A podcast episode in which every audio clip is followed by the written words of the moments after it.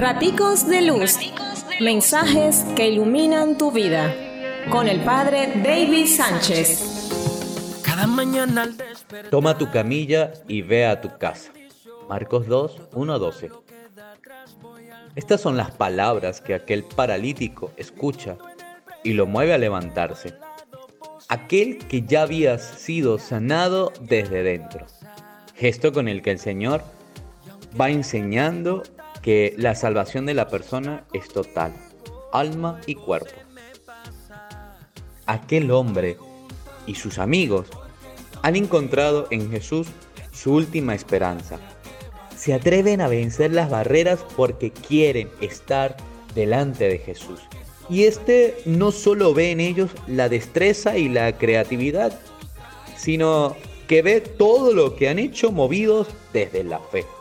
¿Cómo no regalar el perdón a quien ha luchado por alcanzar un poco de misericordia? En aquel tiempo, tantos acudían a Jesús de Nazaret para escuchar su palabra. Eran tantos que hasta para lograr un milagro había que trepar y romper el techo del lugar.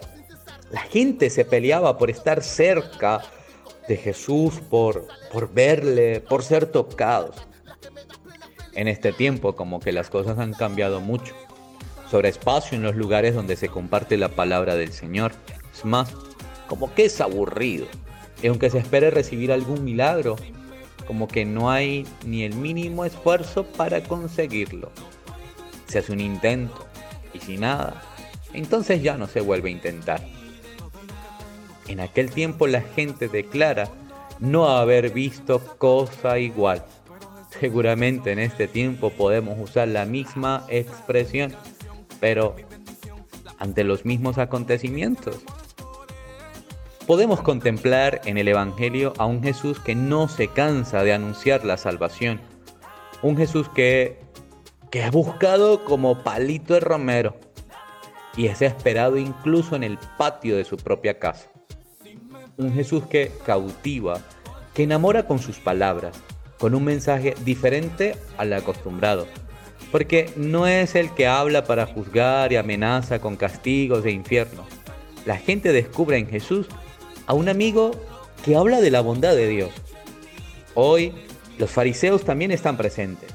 Los puedes encontrar incluso allí en el templo, justo a tu lado, en la celebración de la misa, por ejemplo. Sí, son aquellos que en lugar de acercar, en lugar de, de ser puente, son obstáculos que impiden ver al Señor son aquellos que, vestidos de protocolo, buscan robarse el show.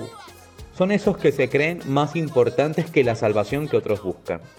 Lo mejor de todo es que cuando, incluso con ciertos estorbos, Jesús de Nazaret te dice, levántate, toma tu camilla y vete a tu casa.